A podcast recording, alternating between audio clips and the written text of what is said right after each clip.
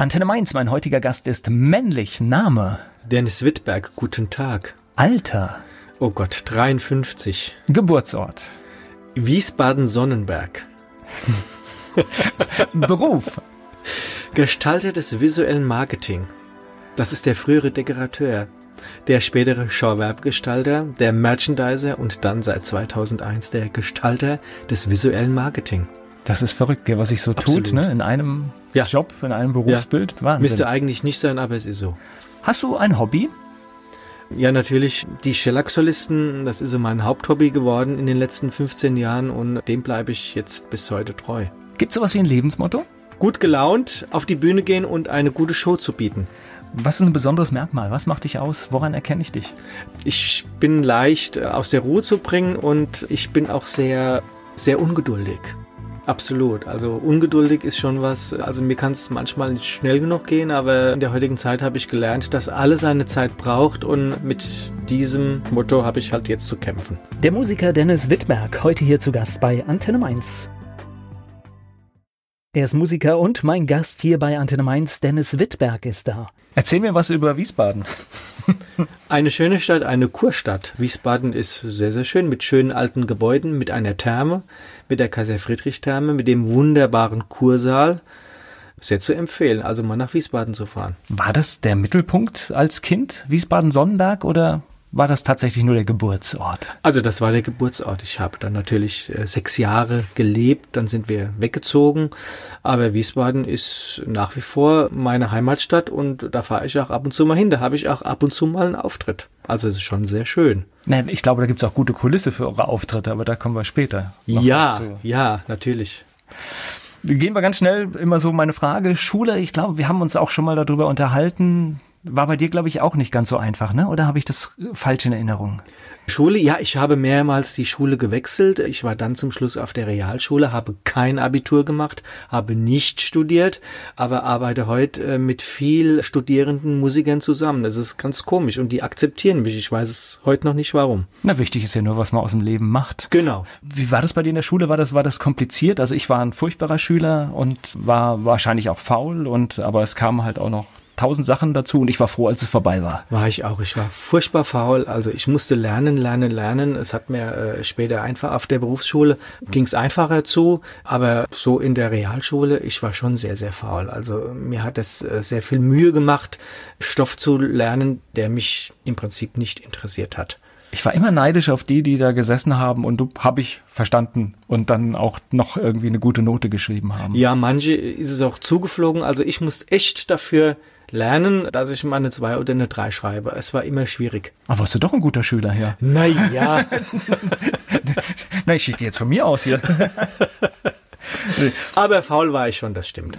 Wie, wie war das nach der Schule? Hast du gewusst, was du machst oder, oder hast du dich treiben lassen? Was? Also überhaupt nicht. Ich, meine Eltern, die sagten immer zu mir, Mensch, äh, ich wollte eigentlich Schauspieler werden, wollte auf die Schauspielschule, aber irgendwie haben meine Eltern gesagt, Mensch, das ist doch trostlose Kunst, wie das halt die Eltern so sagen. Und äh, lern doch erstmal einen handwerklichen Beruf. Das habe ich auch dann getan. Ich habe einen Metallberuf gelernt und bin dann erst äh, viele, viele Jahre später bin ich dann als, als Auszubildender in die Lehre äh, gegangen und habe dann nochmal Dekorateur beziehungsweise gestaltetes visuell Marketing gelernt.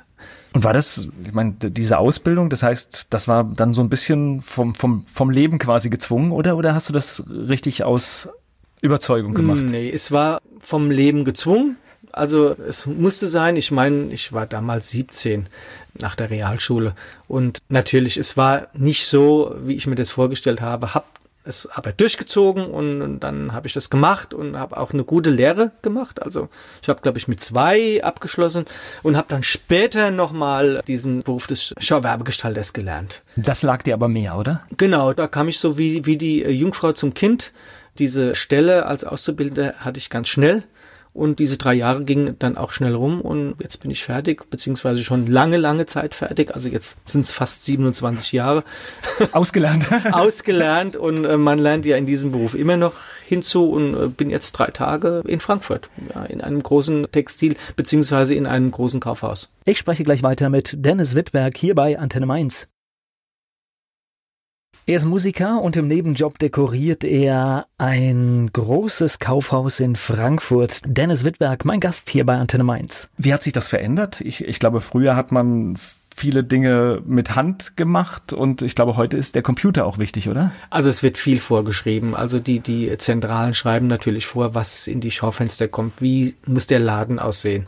Wie sehen die Tische aus? Wie werden die Figuren angezogen? Also die Schaufensterfiguren. Es wird alles vorgeschrieben. Man muss nach äh, Pamphlet gehen, also nach, nach Abbildungen gehen. Es ist alles bebildert und man muss die so anziehen, wie die äh, Zentrale das vorschreibt. Aber wir in Frankfurt an der Hauptwache haben, sind da schon etwas eigenständiger. Wir können da schon etwas mehr aufdrehen und das ist auch ganz gut so für so eine Weltstadtfiliale. Also ein bisschen Kreativität ist es. ist schon drin. mehr Kreativität wie in den kleineren Häusern, genau. Aber was ich gerade noch mal so, so hören wollte, ich, ich kann mir vorstellen, dass das war ja anders, als du den Job angefangen hast, als es heute ist, oder? Ja, wir haben noch sehr viel. Also wie ich damals angefangen habe mit dem Beruf des Dekorateurs, haben wir noch fast alles selbst gefertigt. Also wir haben Figuren aus Styropor gesägt und wir haben ganze äh, Spieluhren gebaut, alles handgefertigt, die dann auch nachher funktioniert haben. Das war ganz merkwürdig. Also es ist ein ganz anderer Beruf wie heute. Es hat sich sehr viel gewandelt. Und es ist nicht mehr dieser klassische Dekorateur. Es ist wirklich der Gestalter des visuellen Marketing. Und ich sage aber immer noch, auch als, als Vorsitzender im Prüfungsausschuss des, der IHK, äh, sage ich immer noch, es ist ein handwerklicher Beruf. Also äh, man muss eine handwerkliche Tätigkeit als, als äh, Prüfungs, im Prüfungsfenster machen. Na klar, ich glaube, es sind natürlich tausend Sachen. Also zum einen, was du gesagt hast, man muss irgendetwas bauen können vielleicht oder eine genau. Idee haben. Man ja. muss auch ein bisschen ja. kreativ sein. Ja. Und, aber heute, denke ich, wird viel dann auch im Computer quasi vorgearbeitet. Es, genau, die Zentralen, die äh, Zentralen schreiben viel am Computer vor. Man muss quasi das so dekorieren, wie die das vorschreiben. Also das ist in der Regel so. Das ist auch in anderen Kaufhäusern so. Äh, nur wir haben da schon ein bisschen mehr kreativ. Wir dürfen etwas mehr kreativer sein. Na klar, es, es soll ja auch die Ware, die im, im Schaufenster zu sehen ist, verkauft werden. Ne? Deswegen logischerweise macht es ja auch Sinn, dass genau. da Vorgaben ja, sind, ja, weil ja. wäre ja blöd, wenn da was anderes drin ist, was man gar nicht kaufen kann. Ja, ja, genau. Aber dafür hätte man sich kreativ ausgelebt. Ja, schon. Oder gibt's so Weihnachten? Ist das vielleicht eine Zeit, wo man mehr machen darf? Ja, Weihnachten ist sehr kreativ bei uns. Also da sind schon die Schaufenster so wie, so wie wir das gerne hätten und wie wir das gestalten. Also da sind wir zum Teil frei, und die sehen auch immer ganz toll aus. Also wir schneiden da schon ab von der anderen Masse, was die Optik anbelangt. Das ist schon ganz großartig. Ein Prüfungsausschuss habe ich gehört, das heißt, das ist dann auch noch ein Beruf mit Zukunft, ja? Das heißt, es oh gibt Gott, noch nein, Auszubildende. Ich, ich schlage eigentlich jedem ab. Also ich empfehle es eigentlich jedem, diesen Beruf nicht zu lernen, weil es gibt fast keine Zukunftsperspektive mehr. Gut, es das heißt natürlich äh, logischerweise, weil stationärer Einzelhandel in der Krise ist und dann stecken natürlich auch solche Sachen ein bisschen in der Krise, ne? Genau, viele, viele nehmen diesen Beruf als Sprungbrett, die dann weiter studieren, die dann äh, irgendwie in Grafikberuf lernen und da ist dann natürlich der klassische Schauwerbegestalter oder der klassische Dekorateur genau der richtige Berufszweig, um dann später mal weiterzumachen oder in irgendeine Führungsebene zu gehen. Da ist er ganz prima geeignet. Also das ist schon dann empfehlenswert, aber halt diesen Beruf zu lernen, das ist sehr schwierig. Also man hat kaum Chancen dann in diesem Beruf in irgendeinem Haus weiterzumachen. Naja, und wir haben ja auch gerade gelernt, Kreativität gibt es zwar ein bisschen, aber letztendlich äh, wird auch viel nach Vorlage gearbeitet? Weil ja. ich kann mir vorstellen, dass der ein oder andere auch mit Illusionen in sowas startet und sagt, oh, ich darf mich da ausleben. Nee, nee, nee. Deswegen gibt es ja auch Praktikas, die jeder mal macht oder äh, wo jeder mal kommt und äh, schaut sich das mal 14 Tage an und dann sagt, oh, ich habe mir das eigentlich gar nicht so vorgestellt. Äh, nee, das ist dann doch nichts für mich. Oder er sagt, oh ja, das ist aber klasse, wenn das so funktioniert. Ja, das ist also jeder hat die Chance, äh, mal ein Praktikum zu machen da mal reinzugucken und äh, wenn er dann merkt, ach nee, das ist doch nichts für mich, dann kann er aufhören oder er sagt, oh ja, toll, ich möchte das gerne lernen und, und dann kommt es eben drauf an, wie viel noch auf diese Stelle warten, ob er danach wirklich genommen wird. Also das ist dann auch nochmal ein Punkt, wo man sagt, ja, warten wir einfach mal ab. Ich spreche gleich weiter mit Dennis Wittberg. Kaufmann des visuellen Marketings, Dennis Wittberg, mein Gast hier bei Antenne Mainz. Eigentlich reden wir ja lange Zeit hier gerade über deinen Nebenjob. denn, Sozusagen, ja.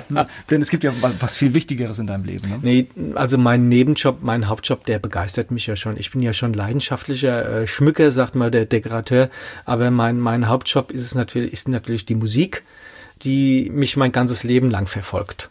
Und das Tolle ist ja, du hast zumindest mal den Weg geschafft, was heute vielen Musikern verwehrt ist du lebst zumindest schon mal teilweise von deiner Musik. Also das hat sich jetzt so herauskristallisiert äh, in den letzten 15 Jahren. Mein Gott, ich hätte nie gedacht, dass es so lange hält.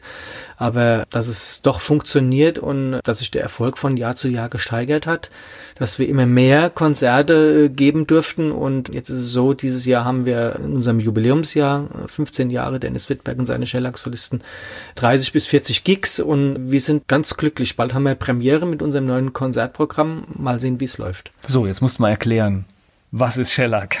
Shellac ist. Also wir haben ja eine ganze, wir haben ja eine ganze Generation. Ähm, ich muss ja schon meinen Kindern, also sie wissen es mittlerweile, aber Schallplatte ist keine keine Selbstverständlichkeit mehr. Um Gottes Willen. Ähm, die CD verschwindet. Also das ja. heißt, wir müssen ja schon viel ausholen und jetzt noch eine Shellac-Platte. Ja, also Shellac-Platte waren diese alten Platten aus Steinmehl gefertigt und die wurden dann mit einem Shellac, mit einem Lack überzogen, ähm, um halt diese Platte nochmal zu schützen. Also diese Platte aus Steinmehl, das war diese typische Schellackplatte und äh, dieses Kratzen kommt natürlich genau von diesem Steinmehl. Nur wurde diese Platte dann nochmal mit einem Lack überzogen, der hieß halt Shellac. Hochgradig empfindlich? Hochgradig und sehr brüchig. Also man muss sehr aufpassen. Ich habe sehr viele Shellackplatten. Mir sind schon auch einige Shellackplatten kaputt gegangen, wo ich mich sehr geärgert habe. Die sind nicht flexibel und die brechen sofort durch. Also runterfallen ist Nein, absolut tabu. Nein, sind die ne? sofort kaputt, genau. Ja. Ist eigentlich äh, verrückt, ne? Ja, aber die hat auch seinen Reiz, aber auch heute äh, ist die Vinylplatte wieder stark im Kommen. Es gibt wieder sehr viele. Na, es gibt, gibt Liebhaber, ja, stimmt. Die, es ist tatsächlich wieder steigende Zahlen, ja. machen. Es ist total interessant. Also sehr viele Künstler sind jetzt da und sagen, Mensch, lass uns doch mal statt einer CD eine Vinylplatte machen. Und das finde ich ganz großartig. Ja, ich hatte vor kurzem, da war ich total hin und weg. Ich hatte Wolf Mahn im Studio und er hat tatsächlich mir sein aktuelles Album als, ja. als Platte mitgebracht. Ja. Ich habe zwar gar keinen Plattenspieler mehr, aber ich war trotzdem so fasziniert und sie hat auch einen Ehrenplatz im Regal, weil halt einfach irgendwie das so ein Relikt aus, aus früheren Zeiten ja, war und das war halt irgendwie, irgendwie ein tolles Erlebnis, eine Platte wieder in der Hand zu haben. Platte in Hand zu halten und die mal aufzulegen. Also ich habe noch einen Schallplattenspieler zu Hause und ab und zu lege ich da auch mal noch eine Vinylplatte auf. Ich habe auch ein altes Trichtergrammophon, also so ein altes His His Master Voice. Das war wahrscheinlich eines der besseren Grammophone, die es damals gab. Und, und dieses funktioniert nach wie vor hervorragend. Man, man dreht an der Kurbel und dann spielt die Platte ab. Man kann zwar keine Lautstärke regeln, dafür steckt mir so ein Tuch in den Trichter rein, dass es nicht so laut ist, aber es ist höllisch interessant und jeder, der zu mir kommt und sagt, Mensch, was ist denn das für ein Ungetüm? Oder sagt, ja, äh, so hat man früher Musik gehört, äh, mit dem Trichtergrammophon und eben einer Schellackplatte. Gleich geht's weiter im Gespräch mit Dennis Wittberg hier bei Antenne Mainz. Dennis Wittberg, mein Gast hier bei Antenne Mainz. Er ist Musiker, hat eine ganz große Liebe für Shellac-Platten und mit ihm spreche ich hier bei Antenne Mainz. Ich überlege, ob das damals tatsächlich sogar, na, es war wertiger, weil natürlich es ein viel größerer Aufwand war. Es war viel empfindlicher und es war natürlich was Besonderes, wenn du die Platte aufgelegt hast und gehört hast. Genau. Eine Platte bestand aus zwei Liedern. Vor- und Rückseite. Und die Nadel, die äh, hält hier auch nur fünf Lieder durch. Da muss man diese, diese Radionadel muss man austauschen und, muss wieder eine neue reinschrauben, sonst macht man, auf Dauer ging sonst die Platte kaputt. Ist verrückt, oder? Ja. Und heute ist, was weiß ich, jeder Song immer verfügbar, immer ja, abrufbar. Millionen Songs verfügbar auf äh, Schlag mich tot, ich weiß es nicht. Ich. Und führt dann zu dem Ergebnis, dass du vor dem Überangebot gar nicht mehr weißt, was du hören sollst. Ja, es ist ein Überangebot da, eine Überreizung der Sinne. Man weiß im Prinzip gar nicht mehr, was man hören soll. Es ist einfach ein, eine Masse an Stücken da und jedes Stück hat seinen Liebhaber, ist ja auch richtig so, so soll es ja auch sein. Aber wir bemühen uns halt eben immer mal um was Neues und, und auch die Musik, die soll auch was ganz Besonderes sein, eben handgemachte, hausgemachte Musik, was halt eben nicht jeder macht. Aber auch wir haben unsere Liebhaber. Ich muss, ich muss noch einmal zum Grammophon kommen, äh, um das Bild hier für mich zu vervollständigen. Das heißt, du sitzt dann wirklich auch mal zu Hause und legst eine Schellackplatte auf? Ja, das war sehr viel Arbeit. Ich rück das dann so, das steht bei mir so als Schmuckstück auf so einer, auf so einer Säule und ich rück dann dieses Grammophon mal ein bisschen in die Mitte des Wohnzimmers und dann wird mal ab und zu mal eine Schellackplatte aufgelegt und ab und zu wird auch mal dann getanzt. Das heißt, du hast auch Schellackplatten? Ja, ich habe einen ganzen Wäschekorb voller Schellackplatten im Keller. Oh Gott, ich muss die auch irgendwann mal aussortieren. Was ist, so, was ist denn so dabei? Das heißt, wenn du jetzt sagst, oh, ich müsste mal wieder ein neues Stück raussuchen, äh, guckst du dann auch bei den Platten nach? Ja, es sind viele Stücke. Komischerweise habe ich schon viele Schellackplatten in diesem Korb gefunden von Peter Igelhoff. Walter Jürmann, also auch Stücke, die wir im Repertoire haben. In einer kleinen Konditorei habe ich letztens gefunden und äh, in einer himmelblauen kleinen Limousine, auch von Peter Igelhoff und die habe ich mal aufgelegt und es klingt ganz großartig. Du sagst jetzt hier Peter Igelhoff, so als müssten wir ihn kennen. Kann, kannst du zwei, drei Worte zu ihm sagen? Peter Igelhoff hat unheimlich viele Stücke geschrieben in den 30er, 40er Jahren, 50er Jahren und hat auch schon oft im Fernsehen mit, war auch schon oft in der Peter Alexander Show. Okay. Und hat mit ihm da musiziert. Es ist ganz großartig und Peter Igelhoff hat über 100 Stücke, glaube ich, oder über 500 Stücke geschrieben, aber so das schönste Stück, glaube ich, so für mich ist in einer himmelblauen kleinen Limousine. Und mein Onkel Doktor hat gesagt, ich darf nicht küssen. Das sind solche Stücke, die Peter Igelhoff, äh, ich glaube, also quasi sehr bekannt gemacht haben. Das ist so ein Refrain, würdest du heute schon gar nicht mehr machen, weil er viel zu groß aussieht, ne? Aber da hat man damals die Muße zu gehabt, ne? Ja, absolut. Und das waren alles handgemachte Stücke. Da hat er die Musik und Text gemacht. Er ist auch dann äh, meistens mit der Goldenen Sieben aufgetreten. Also das waren sieben Musiker. Es hat ganz toll geklungen, finde ich. Ja klar, äh, es muss ja eine Faszination haben, sonst wärst du ja nicht da, wo du heute, heute, heute bist. Ja. Schönes Bild, du sitzt vorm Grammophon und, und, und hörst Musik, aber es ist natürlich immer ein ja. gewisser Aufwand. Ne? Das heißt, es das kann man Aufwand. einfach nicht täglich und machen. Ne? Man kann natürlich die Lautstärke nicht regeln. Also man muss, äh, es ist, äh, die Aufnahmen sind sehr unterschiedlich und man kann die Geschwindigkeit der Schallplatte regeln, aber die Lautstärke eben nicht. Und wenn es eben, wenn die Aufnahme zu laut ist, dann stopft man halt ein Stück Stoff in den goldenen Trichter und dann ist es dann erträglich. Grammophon war ganz schnell, gell? Das waren 78 Umdrehungen, genau, genau. Ja, ja. Das variiert dann auch mal und dann muss man dann mal wieder an der Kurbel drehen und dass es wieder ein bisschen nachläuft äh, und dann hat man wieder die richtige Geschwindigkeit. Also es ist doch, aber es ist ein schöner Aufwand, den man dort betreibt.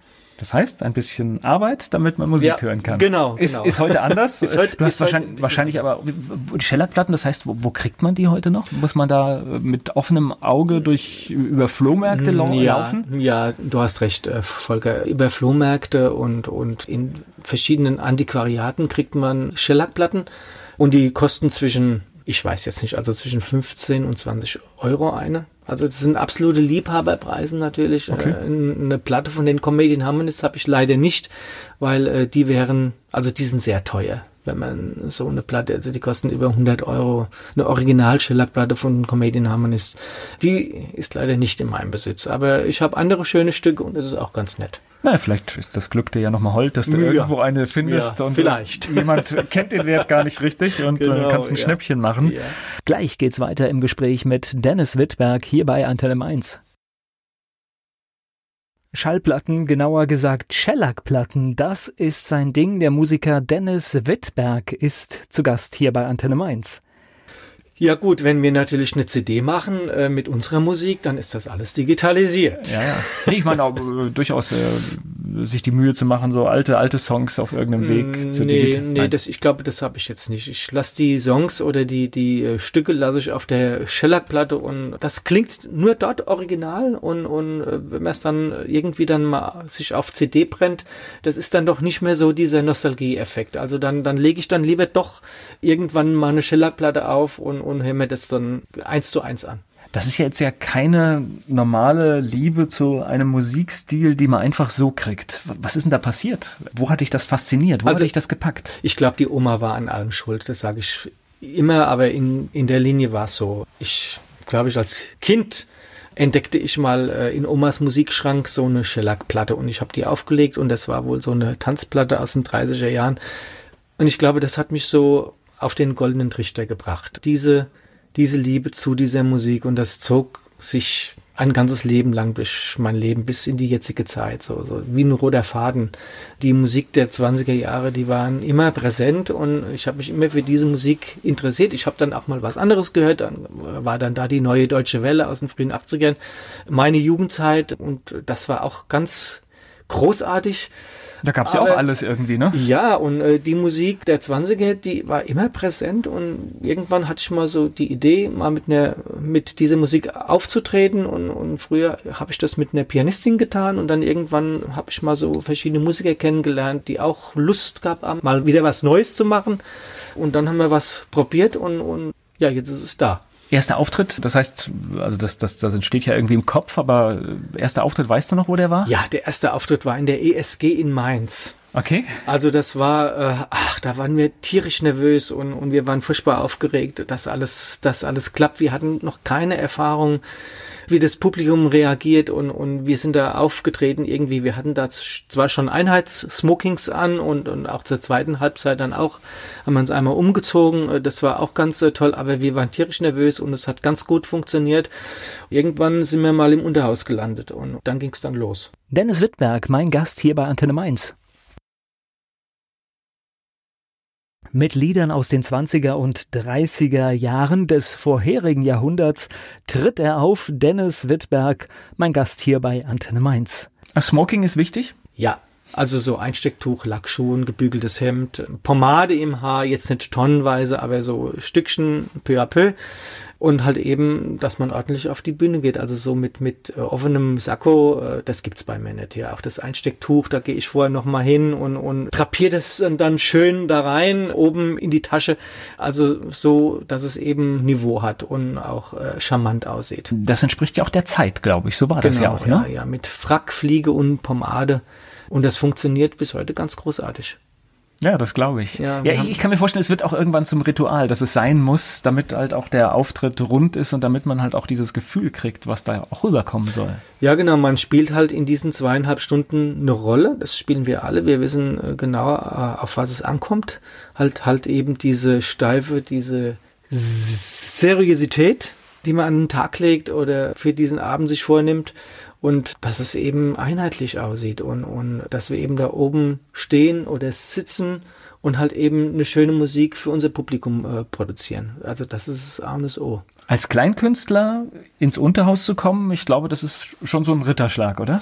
Ja, also ich glaube, wenn man einmal im Programmheft äh, im Unterhaus steht, da kann man schon ein bisschen stolz sein und da waren wir auch damals sehr, sehr stolz. Das ist jetzt schon 14 Jahre her wir waren zehn oder zwölf Jahre lang im Unterhaus. Wir hatten immer, immer schöne, tolle Vorstellungen gehabt und auch voll. Und ja, jetzt sind wir seit zwei Jahren in den Mainzer Kammerspiel. Und das ist auch ganz großartig dort. Okay. Wie ist das damals passiert mit dem Unterhaus? Das heißt, da hat euch jemand angesprochen oder, oder habt ihr auch hartnäckig euch vorgestellt? Wie, wie muss ich mir das vorstellen? Also wir hatten mal, äh, also unser erstes Konzert im Unterhaus war ein Benefits-Konzert. Das lief über Human Health Network, über diese, diese Hilfsorganisation. Und diesen ganzen Betrag haben wir damals gespendet. Und mhm. ich glaube, zwei Jahre später war dann unser erster offizieller Auftritt im Unterhaus. Ich habe zwar auch lange gekämpft, bis ich einen Termin bekommen habe, aber es hat dann letztendlich doch gut funktioniert und das haben wir dann alle zwei Jahre wiederholt. Immer mit einem schönen neuen Programm und haben immer einen größeren Fankreis gekriegt und äh, es war auch immer dann schön voll. Na klar, aber, aber, natürlich auch so eine Einrichtung wie das Unterhaus muss natürlich schauen äh, ja. und ich wahrscheinlich das erste Mal ist auch ein gewisses Risiko zu sagen, ich lasse jetzt diese Musik da rein und weiß gar nicht, was passiert. Mhm. Ja, genau, wir wir probieren natürlich auch aus. Also äh, wir haben wir stellen immer mal das Programm um, dann dann überlege ich mir auch immer andere Konferenzen. Man kann ja nicht äh, voraussehen, dass das immer alles funktioniert. Man probiert vieles aus und dann äh, wird man sehen, wie es beim Publikum ankommt. Also wir haben schon jetzt das siebte Konzertprogramm, das jetzige dieses Jahr, unser, unser Jubiläumskonzertprogramm The Best of. Hallo süße Frau übrigens, ist am 7.4. zu hören. Gleich geht's weiter im Gespräch mit Dennis Wittberg. Er singt und er führt durch das Programm mit Musik aus der Schellack-Plattenzeit. Dennis Wittberg hier zu Gast bei Antenne Mainz der Text, was du, was du sagst zu den Liedern, der, der steht? Der ist im Prinzip, der, der ist fest im Programm? Ja, ich weiß also ganz genau, was ich sage. Also ich schreibe mir das, ich denke mir das ja auch aus und überlege mir immer mal was Neues, was zu dem Stück passen könnte. Und wenn ich dann so am Flügel stehe, das ist so mein Parkhafen mittlerweile, wo ich so mich anlehne und quasi auf meinen, auf meinen nächsten Einsatz warte, ist nicht so, dass ich mich langweile. Es soll zwar so aussehen, dass ich mich langweile, aber ich denke da schon drüber nach, was als nächstes kommt oder wenn ich jetzt als nächstes im Ensemble vorstelle. Also ich habe immer was zu tun. Man wird nie arbeitslos. Schrecklich ist natürlich, wenn einem jetzt der Liedtext nicht einfällt, aber irgendwie ist mir das noch nie passiert.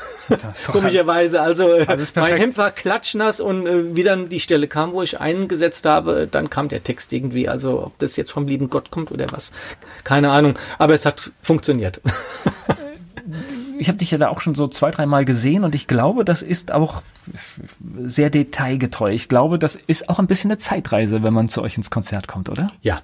Also ich sag alles immer, draußen finden große Bewegungen statt. Es ist alles hektisch, es ist alles laut. Und, und wer zu uns ins Konzert kommt, der hat so eine, der setzt sich dahin, genießt einfach mal zwei, zweieinhalb Stunden mal so eine, so eine schöne, handgemachte Musik, die nicht laut ist, auch nicht aufdringlich ist, aber sehr viel Aussagekraft hat und auch von den Texten her sehr amüsant ist und lässt sich einfach mal zurückversetzen in die in die, in die Schlagerwelt der 20er Jahre. Einfach mal ruhig und mal einfach mal zweieinhalb Stunden träumen und mit einer gewissen Fußwip-Garantie dann rausgeht. Und ich glaube, es entsteht auch so ein bisschen ein Bild, wie es in dieser Zeit war.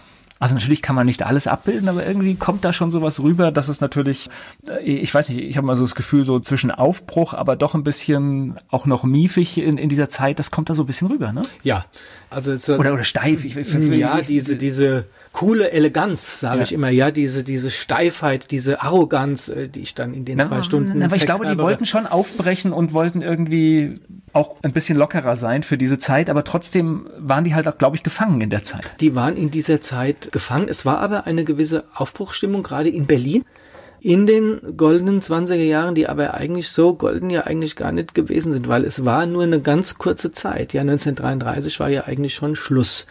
Und äh, da hat man schon gehört, Kinder macht nicht weiter diese Musik zu spielen, äh, weil die wird irgendwann sowieso mal verboten.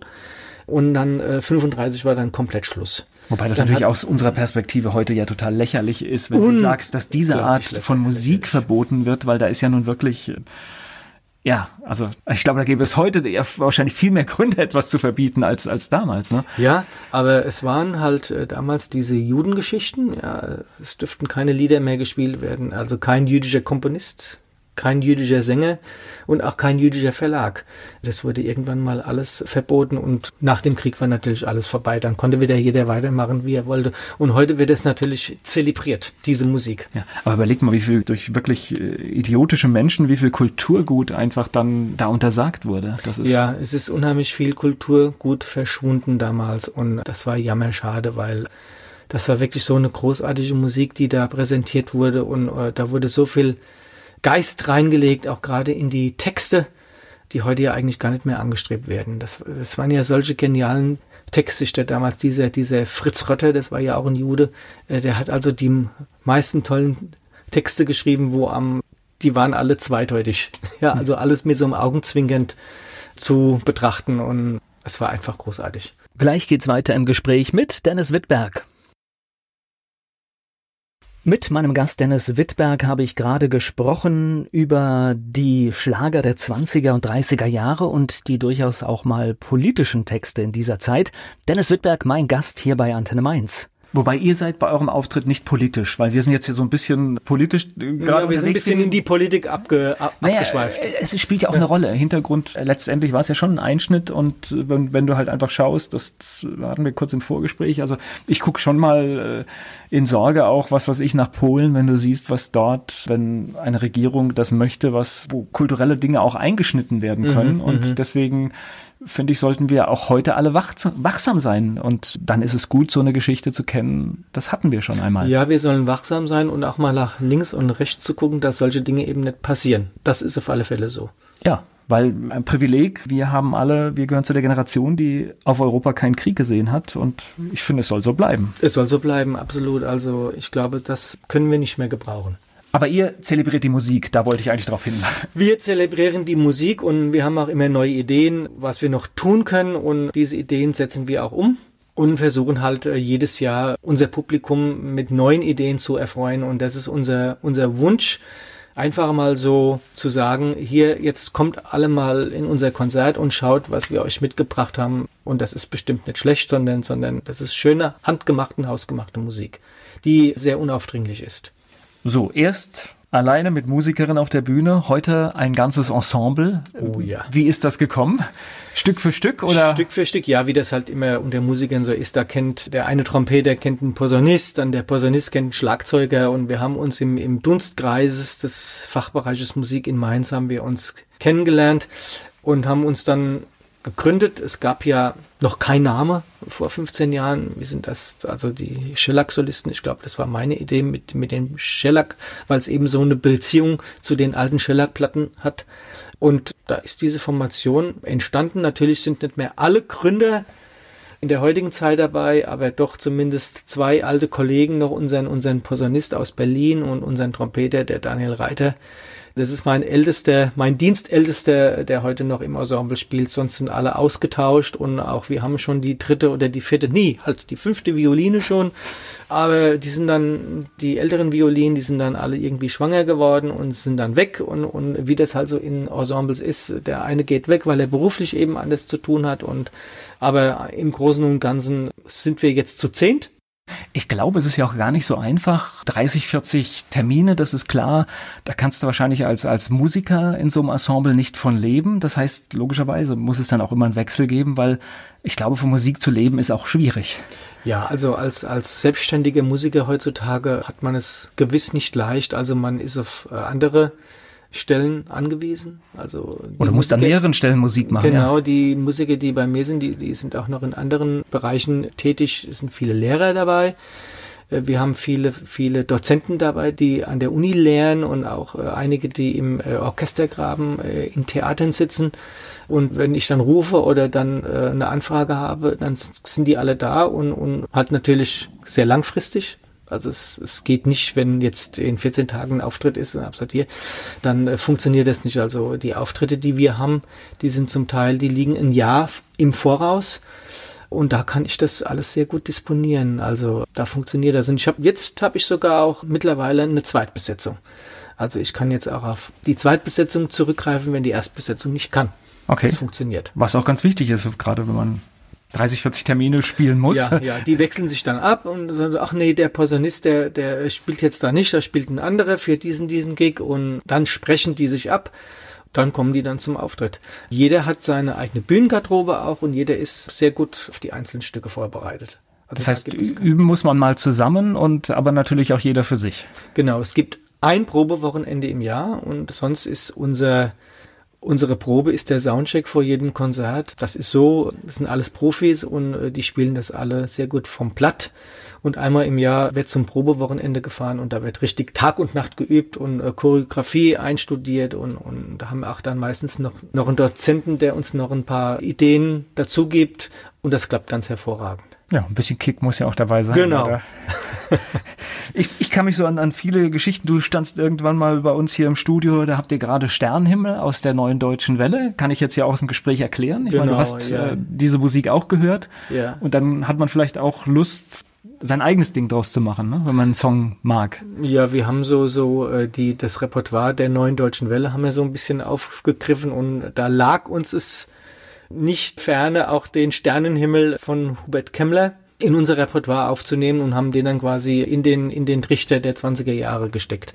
Und dann haben wir weitergemacht und haben überlegt, was könnten wir noch aus dem Repertoire der neuen deutschen Welle. Da kam dann irgendwann mal der Kommissar von Falco, kleine Taschenlampe brennen und eben solche Sachen. Und das ist alles auf der neuen CD zu hören und das hört man dann auch äh, in unserem Best-of-Programm. Geht das eigentlich mit fast jedem Song oder äh, eignen sich nur bestimmte Lieder dafür? Nee, ist, also wir überlegen schon, welches Stück wir nehmen. Also alle eignen sich nicht, aber allein vom Text her hat der Sternenhimmel auch ganz gut gepasst. Und auch die kleine Taschenlampe brennt, das ist ein Duett, das singe ich mit meiner reizenden Violinistin, mit der Clara Holzapfel es eignet sich nicht jedes Stück. Also wir, wir sieben da schon aus. Wir hören uns das an und, und gucken, was vom Text her gut in diese Zeit passt und dass man da auch eine gute Musik macht, die in die 20er Jahre geht. Und dann ist natürlich der Arrangeur, der hat natürlich alle, alle Hände voll zu tun, dieses Stück eben so ein bisschen nostalgisch anzuhauchen. Und das hat bei diesen Stücken jetzt ganz gut funktioniert. Ich stelle mir das auch ganz lustig vor, wenn du so schön dich in die Musik der 20er und 30er Jahre eingegroovt hast und dann bringt dir dann mal so ein Sternenhimmel dazwischen. Da weißt du, glaube ich, gar nicht, ob das nicht hier vielleicht eine Coverversion war. nee, nee, das mit Sicherheit nicht. Aber die Leute sitzen schon im Publikum und du denken, merkst, sie überlegen das, jetzt, ja. Das Stück kennst du irgendwoher und dann, wenn dann der Sternenhimmel kommt und, und das ja, la, la, la, la, la, dann, dann wissen sie, aha, also das kann nur Hubert K. sein und, und der Sternenhimmel aus dem Jahr 1982. Okay, also, aber funktioniert. Ne? Es funktioniert, ja. Also dieses funktioniert und mal sehen, äh, was wir uns noch so ausdenken. Wir haben ja auch ein Stück von Udo Jürgens, 17 Jahre blondes Haar. Das hat so ein, so ein Cha-Cha-Samba-Mix und das hat auch ganz gut funktioniert. Gleich geht's weiter im Gespräch mit Dennis Wittberg hier bei Antenne Mainz. Shellac-Musik, das ist sein Ding. Der Musiker Dennis Wittberg ist heute hier zu Gast bei Antenne Mainz und seit kurzem seid ihr ja auch unterwegs mit neuem Programm. Was erwartet denn die Besucher? Ja, es gibt ein paar neue Überraschungen. Es gibt sehr viele Eigenkompositionen, die wir bisher noch nie gespielt haben. Wirklich Text, Arrangement, äh, Musik von unserem Pianisten Jörg Walder-Gerlach. Der hat sich wirklich die große Mühe gemacht und hat in den letzten zwei Jahren hat er viel gearbeitet und hat Texte geschrieben und hat auch die Musik und das Arrangement gemacht. Und gibt es sonst noch Pläne für die Zukunft? Ach ja, wir haben so eine, so eine Anfrage aus USA bekommen. Am Rosenmontag abends erhielt ich einen Anruf von einem Konzertagenten. Ja, er möchte gerne mit uns äh, in fünf großen Städten Konzerte machen. Und da habe ich mich erstmal gesetzt und habe erstmal gesagt, ach du lieber Gott, was ist jetzt? Ja, und jetzt äh, schmieden wir schon Plänchen. Also das alles soll 2019, äh, Anfang 2020 sein. Also wir haben noch sehr, sehr lange Zeit, es gut vorzubereiten, weil es wären 14 Tage, wo wir dann weg wären mit Hin- und Rückflug. Das und, musst du ja auch äh, erstmal hinkriegen mit dem ganzen Ensemble. Ne? Das ist äh, eine riesen logistische Herausforderung, gerade so für uns. Aber wir haben einen Konzertagent in Atlanta, der kennt sich bestens mit dieser Materie aus. Der hat auch schon den großen Max Raben in seinem Palastorchester äh, vor 18 Jahren nach Amerika eingeladen und, und der möchte das jetzt mit uns auch probieren und er sieht da eine weitere Möglichkeit, auch eine zweite Gruppe die fast so was ähnliches macht, aber doch etwas anders ist, äh, dort in Amerika auftreten zu lassen. Und starten werden wir im Atlanta im Fox Theater, also äh, ein ganz großartiges ein ganz großartiges Theater. Na, das hört sich doch äh, nach einem tollen Erlebnis an. Ich glaube, das ist ja, äh, kenne ich ja viele Musiker, die auch die noch nicht erfolgreich waren, die sich trotzdem mal ihren Traum erfüllt haben, entweder in einem Studio in Los Angeles einen ja, Song einzuspielen. Ja, genau. Das haben ja schon viele, weil es halt auch so ein Mutterland der Musik ja, ist, ja. Ja, genau. Ich glaube, der Andy Ost hatte das auch gemacht, in Los Angeles eine CD aufzunehmen. Das ist auch ein ganz lieber Kollege von mir. Und wir werden sehen, wie es funktioniert. Wir sitzen in den Startlöchern und äh, ich kriege jede Woche einen Anruf von ihm, also von meinem Konzertagent aus den USA und der ruft mich immer abends an, da ist es bei ihm mittags und erzählt mir immer, was das es Neues froh, gibt. dass er nicht früh, früh morgens Ach, anruft. Ja, ja, ist es bei ihm Nacht. äh, und da werden wir einfach mal sehen, wir werden versuchen, in ein, eineinhalb Jahr da mal hinzufahren und da mal den Amis zu zeigen, jetzt schaut mal, was wir euch mitgebracht haben. Was ich spannend finde, ist tatsächlich, du hast vor 15 Jahren nicht gedacht, dass, dass du tatsächlich diese, diese Zeit mit der Musik Niemals. Ja, irgendwie auftreten kannst. Niemals. Es ist ja so, meistens äh, bilden sich Ensembles und die brechen dann auch irgendwann mal wieder auseinander. Also äh, die zerstreiten sich dann. Ja, wobei ich glaube, du bist halt schon so der, der Mittelpunkt. Ne? Dann mm, ja, ich bin der Kopf, der Chef natürlich und, und der Geschäftsführer. Ich mache die Geschäfte, ich mache die Verträge, ich betreibe die Akquise. Ich sage immer, es ist 90 Prozent Akquise und 10 Prozent Musik, was auf der Bühne produziert wird. Aber diese 10 Prozent, die haben es halt eben in sich und, und das andere ist alles nur Bürokratie wo man sich mit rumschlagen muss. Aber mittlerweile habe ich mich da so gut drin eingearbeitet, das funktioniert. Diese Bürokratie und halt eben diese schwierigen Texte zu lernen, die Konferenzen und halt eben die Arbeit auf der Bühne. Aber die ist überall gleich sorgsam. Egal, ob wir jetzt auf einem Weingut spielen oder in einem tollen Theater spielen oder, also die ist überall gleich gut. Also wir geben uns überall gleich viel Mühe da eine gute Show hinzukriegen. Und das hat bisher sehr gut funktioniert. Das ist nochmal ganz wichtig zu unterstreichen, dass man wirklich nur einen Bruchteil der Arbeit sieht, wenn man das Konzert ja. besucht. Es ist nur 10 Prozent. Die anderen 90 Prozent ist, ist, ist, die, ist die Vorarbeit, die man dort leistet, die Disposition. Die Homepage muss gepflegt werden, die Veranstalter müssen versorgt werden, die Plakate müssen verschickt werden, die Verträge, die Steuer muss gemacht werden. Jeder Musiker möchte seine Gage pünktlich haben. Es muss überwiesen werden und, und, und. Also es ist ein riesen bürokratischer Aufwand. Naja, Aber es funktioniert. Nein, und euer, euer Genre, das muss man ja dann auch ehrlicherweise, das, das haben wir heute auch schon rausgehört, ist ja kein Selbstläufer. Das heißt, dass Konzerte kommen, da musst du aktiv werden. Du musst ich mit muss, Leuten sprechen, du musst sagen, ja. hey, wir sind gut, ja. du musst es verkaufen. Ja, ich bin quasi der beste Verkäufer geworden jetzt in den letzten 15 Jahren. Also was ich schon für Telefonate geführt habe und bevor ein Auftritt stattfindet, sind vorher schon mal 100 Mails, gefühlt 100 Mails geschrieben und, und 20 äh, Anrufe getätigt und dann entsteht irgendwann mal vielleicht, wenn wir Glück haben, ein Auftritt. Also das ist nicht selbstverständlich. Es ruft niemand an und sagt, äh, hier möchten Sie mal bei uns auftreten. Also das passiert einmal im Jahr. Also du hast nicht morgens automatisch den Vertrag in der Post. Nein, Nein, absolut nicht. Also das ist alles wirklich sehr akribische Kleinarbeit, die man da leisten muss. Und, und es kommt kein Veranstalter und sagt, hier, Mensch, äh, also das passiert, wie ich schon gesagt habe, eben einmal im Jahr. Und ansonsten muss man alles selbst in die Hand nehmen. Man muss die Leute selbst anrufen. Man muss wirklich die Leute begeistern von unserer Musik muss denen Videos schicken, auf die Homepage hinweisen. Hier, wir haben hier tolle Bilder, wir waren jetzt da, wir waren jetzt hier. Und dann sagen sie sich vielleicht, oh ja, wir probieren es einfach mal aus. Und dann kommen wir auch, wenn wir einmal wo waren, kommen wir auch alle zwei Jahre wieder. Das ist halt der größte Vorteil. Gleich geht's weiter im Gespräch mit Dennis Wittberg hier bei Antenne Mainz. Dennis Wittberg ist Musiker. Er singt Songs mit seinem Orchester aus den 20er und 30er Jahren, Shellac-Musik sozusagen. Das ist aber eine Nummer, die funktioniert hin und wieder. Das, das ist etwas, was, was nicht immer geht. Das heißt, wenn ihr eine gute Location habt, dann könnt ihr wahrscheinlich, ja, alle zwei Jahre oder vielleicht einmal im Jahr dahin kommen. Es funktioniert ab und zu mal, ja, genau. Und diese 35 Konzerte, die wir dieses Jahr haben, die sind jetzt im Zeitraum von den letzten drei Jahren entstanden. Also, es kommt nicht von ungefähr. Man muss sehr, sehr viel dafür tun.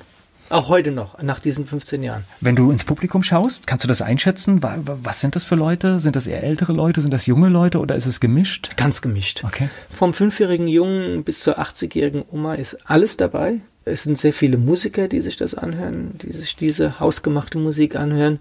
Und wir haben komischerweise zum Schluss immer stehende Ovationen. Also die Leute stehen alle auf und, und huldigen uns mit ihrem Applaus und, und wir sind ganz gerührt oben, aber wir gehen aus unserem Vorhang nicht raus, sondern betrachten das, als ob es eine Selbstverständlichkeit wäre. Uns, uns freut sich das natürlich, wenn wir hinter der Bühne sind. Ach, guck mal hier, das war doch toll, die Leute sind gut drauf. Und dann haben wir ja noch einen Zugabenblock und, und dann den kleinen grünen Kaktus noch und, und dann sind die Leute hellauf begeistert. Und dann stehen die dann alle auf und klatschen und toben.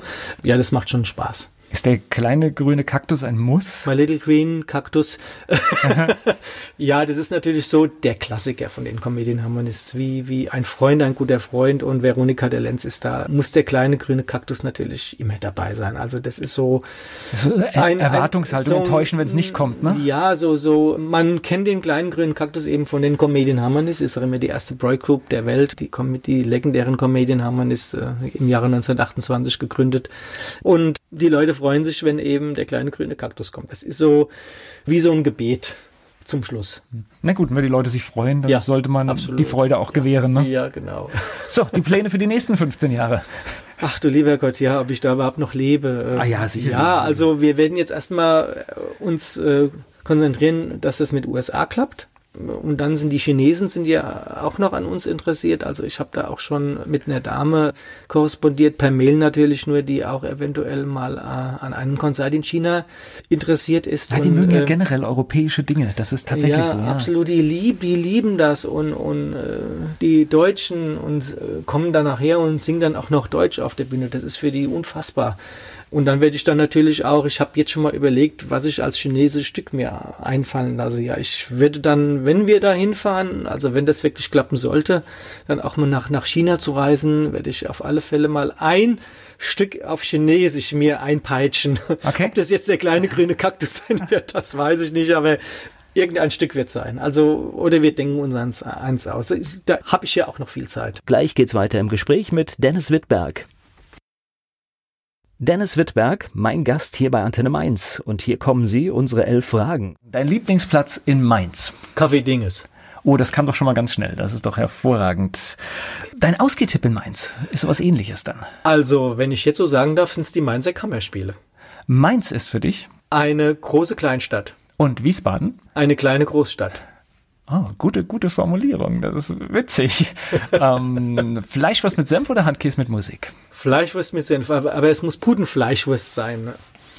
Was meinst du, muss ein echter Mainzer mal gemacht haben? Er muss mal eine Fastnachtssitzung besucht haben und mindestens einmal auf dem Rosenmontagszug gewesen sein. Also Klischees bedient, ne? Hast du sowas wie einen Spitznamen? Witti. Gut, ist naheliegend, ne? In der Schule oder wo? Oder hast du den irgendwann bekommen? Arbeitsplatz. Okay. Das kam ganz spontan von Kollegen. Da muss man schnell fertig werden, ne? Du ja, das klingt schneller wie Dennis. Okay. Ähm, Mainz 05 ist für dich. Wir sind nur ein Karnevalsverein. Fastnachtsfan oder Fastnachtsmuffel? Früher Fastnachtsfan, heute schaue ich mir das Ganze im Fernsehen an, auch die Mainzer Traditionssitzung Mainz wie singt und lacht. Hast du in deiner Plattensammlung einen peinlichen Song? Nein. Nein. Nein. Ach, ich hätte jetzt gesagt, ja, ein Fan. Nein, überhaupt nicht. Also ich spontan fällt mir jetzt kein peinlicher Song ein. Nein, naja, nein, und, eigentlich und, nicht. Ich meine, du als äh, auch Vertreter eines Schlagergenres hm. kannst ja zu allem stehen. Ne? Ähm, ich sag jetzt einfach mal so, Amalie geht mit dem Gummikavalier. Aus dem Jahr 1927. Welche berühmte Persönlichkeit möchtest du mal treffen? Also äh, Max Rabe hätte ich schon gern mal getroffen. Gleich geht's weiter im Gespräch mit Dennis Wittberg hier bei Antenne Mainz. Der Musiker Dennis Wittberg ist hier zu Gast bei Antenne Mainz. Große Premiere liegt hinter euch. Was steht denn dieses Jahr noch an? Dieses Jahr haben wir äh, sogar sehr viele Konzerte, wo eigentlich nur Klassik gespielt wird. Wir sind auf den Weilburger Schlosskonzerten eingeladen. Äh, das kam ganz spontan rein und habe gesagt, Mensch, eure Musik gefällt uns so gut, dass wir gesagt haben, wir haben nur Klassik und, und wir möchten jetzt gern mal so Schlager der 20er, 30er Jahre. Und da spielen wir zum ersten Mal im August sind wir jetzt im Schlosshof in Weilburg. Also das ist eine ganz klasse Geschichte dort, wo eigentlich nur Klassik gespielt wird. Und wir sind so die einzigen Paradiesvögel, die jetzt da mit unserer mit unserem neuen Konzertprogramm äh, aufwarten. Und da sind wir einfach mal gespannt, wie die Leute dort reagieren. Naja, es rutscht natürlich aber auch durch logischerweise die fortschreitende Zeit. Äh, das ist dann zum Teil 100 Jahre her. Äh, genau. Es rutscht ja, ja, auch so ein bisschen in ja. diesen klassischen Bereich. Ja, es ist schon, es hat so Klassik-Elemente drin halt nur mit Schlagertexte der 20er Jahre. Naja, man muss ja immer wissen, diese ganzen Musikrichtungen, die, die da Anfang 20er, 30er Jahre aufkamen, das ist ja tatsächlich auch die Wurzel für das, was wir heute im mhm. Radio spielen. Was wir heute hören, genau. Ja. Weil mhm. ohne mhm. diese ganze Entwicklung, dass mhm. äh, Schlager das ja entstehen, dass Jazz entstanden ist, hätten wir die populäre Musik ja nicht, wie wir sie heute haben. Genau, genau, ja. Da sind wir einfach mal gespannt, wie die Leute dort reagieren. Es gehen 800 Leute rein in diesen Schlosshof, also einfach mal, wir sind gespannt. Es bleibt spannend. Also wir sind dann noch in Dreieich äh, bei den Burgfestspielen dabei. Wir haben auch an Weihnachten haben wir ein bisschen was zu tun. Da haben wir unsere, unsere Weihnachtskonzerte eben. Wäre ich doch an Weihnachten auf Kuba.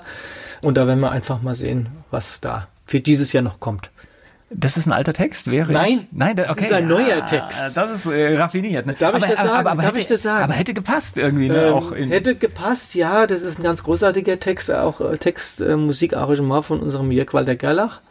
Wäre ich doch auf Weihnachten auf Kuba eine kubanische Weihnachtsrumba haben wir letztes Jahr den zweiten Platz gemacht im Weihnachtssong Contest. Also das war ganz großartig. Haben ja. uns die Leute reingewählt. So funktioniert das. Ja, aber es ist tatsächlich äh, witzig, weil hättest du mir das jetzt verkauft als äh, Schlagertext der 20er Jahre, ich hätte es dir abgekauft. Ja, man kann es. Weil also es halt einfach in diese in diese Zeit passt. Weil es einfach in diese Konstellation ja. dieser ja. Titel klappt. Genau, genau, ja. Also ich glaube, wer es jetzt nicht könnte, könnte meinen, ach, das ist ein Titel aus den 20er, 30er Jahren, weil auch die Textdichter oder die Komponisten dieser Zeit, die haben sehr viele Rumpenrhythmen da reingebracht. Wussten eigentlich gar nicht, was es ist. Sie haben das irgendwann mal gehört und haben das einfach gemacht und, und wir setzen jetzt diese Tradition fort und haben jetzt was Neues geschaffen. Eine Weihnachtsrumba im Frühling. Mal sehen.